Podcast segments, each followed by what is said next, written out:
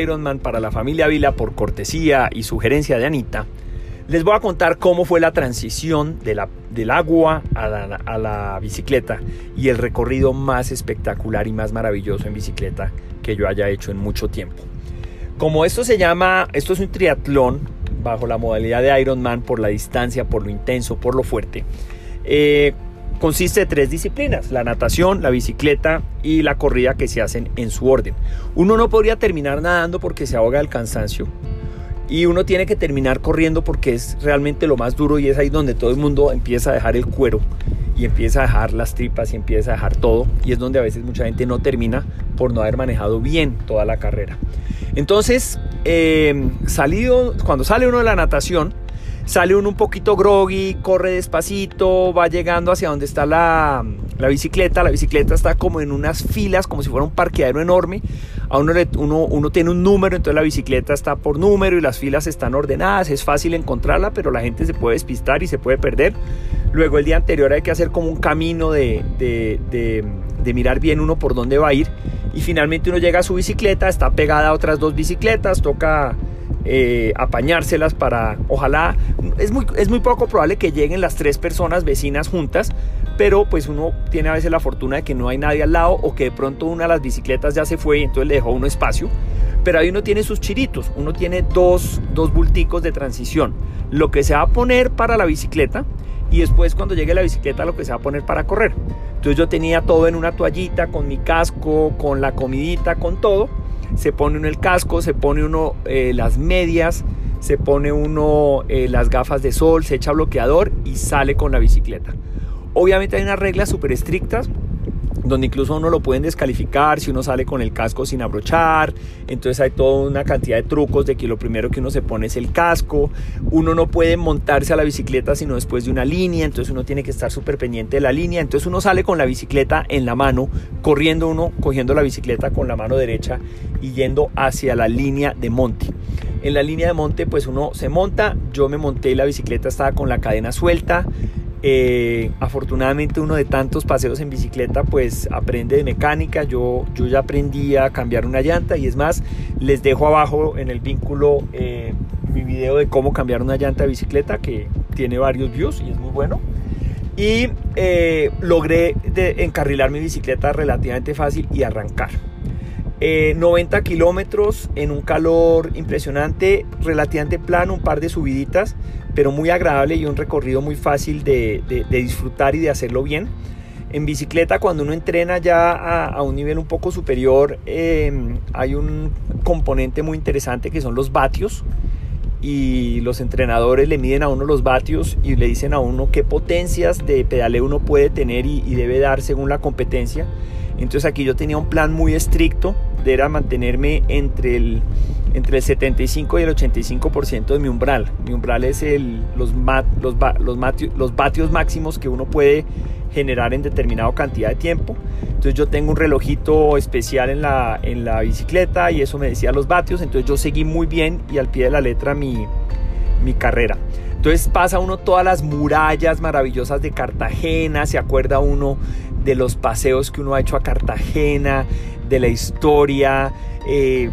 ve uno los galeones a la derecha disparando, le ve uno a la gente en Cartagena, se empieza uno a armar películas, a decir qué belleza esto, sigue hacia el Cabrero, llega hacia la vía del aeropuerto, toma el túnel de Crespo que es espectacular, se mete uno dentro del túnel con luz amarilla, uno en la bicicleta dándole a toda, delicioso, sale uno del túnel y encuentra ya la vía al mar, se sube uno en el viaducto que va por encima de los manglares y de la ciénaga de la Virgen, atraviesa uno toda esa maravillosa ecología de esos manglares, ve uno los pequeños tristes ingredientes de pobreza y las casas de pescadores ahí metidas en medio de la nada con el contraste de los apartamentos de miles de millones de pesos, la ciudad al fondo, se da uno vuelta, pues con mucho cuidado para no estrellarse y ve que uno está en un escenario absolutamente espectacular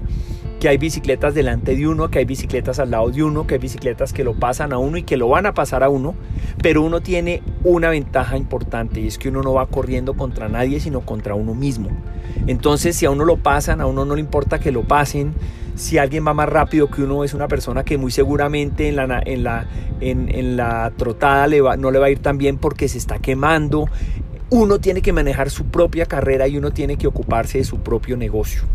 Entonces es una parte muy importante porque uno se siente muy acompañado. Hay camaradería, hay, hay estaciones de agua donde le dan a uno agua, donde lo consienten a uno, donde le echan a uno ánimo, donde la gente le aplaude, los niñitos en el borde de la carretera gritándole cosas, la gente aplaudiéndolo. Y es un recorrido de 45 kilómetros hacia un cerrito donde finalmente uno da la vuelta Nu y comienza otros 45 eh, kilómetros para devolverse.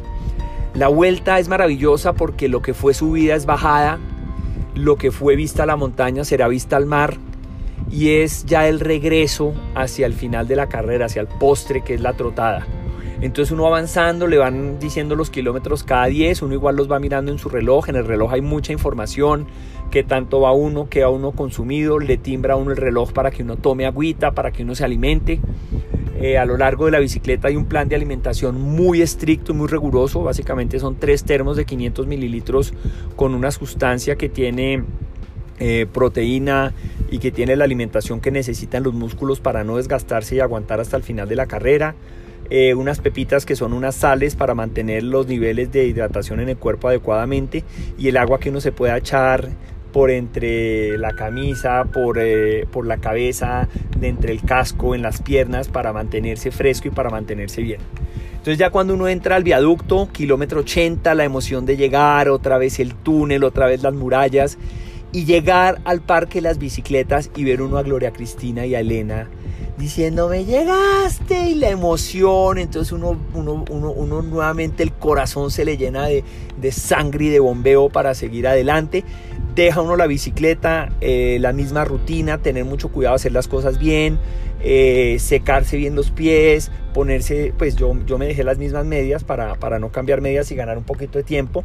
pero hacer las cosas muy bien hechas para poder uno eh, ponerse una cachucha, echarse bloqueador y poder seguir la transición de manera adecuada para poder uno empezar el trote. Entonces ya dejan la bicicleta, arranca el trote, uno llega de pedalear a un ritmo impresionante y uno cree que uno va a correr igual como estaba pedaleando y es el principal error. Entonces eh, les voy a contar un poco, les voy a contar un poco en el próximo episodio del podcast del Ironman para la familia Vila por solicitud y cortesía de Ana Pineda cómo termina este periodo de bicicleta y arranca la final o el final de la carrera en el trote, en los 21 kilómetros media maratón que lo llevan a uno a abrazar la meta, la meta al Ironman, pero la meta de uno de los procesos más interesantes y más maravillosos de mi vida.